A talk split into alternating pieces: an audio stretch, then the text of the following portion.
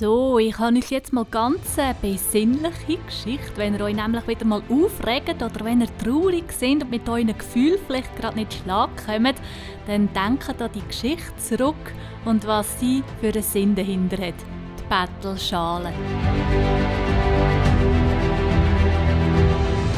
Als der Buddha in einem kleinen Wald am Rand eine Pause gemacht hat, hat er einen von seinen Schülern gebeten, dass er beim Fluss unten ein bisschen Wasser holen weil er Durst hatte.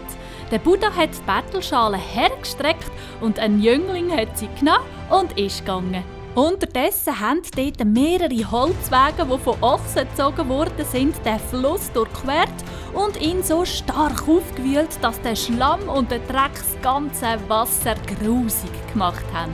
Der Jüngling ist zurückgekommen, ohne dass er Wasser aus dem Fluss geschöpft hat und hat dem Buddha die leere Bettelschale hingestreckt und gesagt, was passiert ist.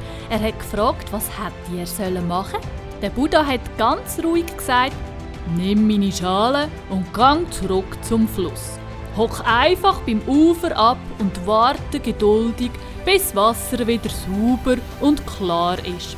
Es braucht seine Zeit, bis sich der Schlamm und der Dreck wieder gesetzt hat und die losen Blätter, die umschwimmen, weitergetragen worden sind mit dem Strom. Aber alles ist in der Veränderung, alles fließt. Nichts bleibt wie es war. Alles wandelt sich. Gang jetzt und wart einfach. Der Jüngling ist nochmal zum Fluss gegangen und er hat nicht schlecht gestaunt, wo das Wasser unterdessen schon sauber und klar war. Er hat die Bettelschale ganz voll gemacht und ist wieder zurück zum Buddha gegangen.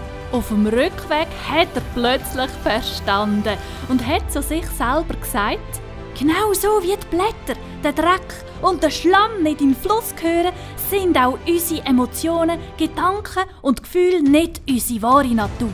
Wenn wir geduldig warten, werden sie sich beruhigen, verändern und von allein verschwinden. Klarheit und Reinheit wird sich immer durchsetzen, weil alles im Fluss ist. Wie das saubere, klare Wasser kommt dann auch unsere edle und reine Kern führen unser natürliche und wahre Wesen. Er hat dankbar gelächelt und hat im Buddha seine Schale mit dem frischen Wasser übergeben.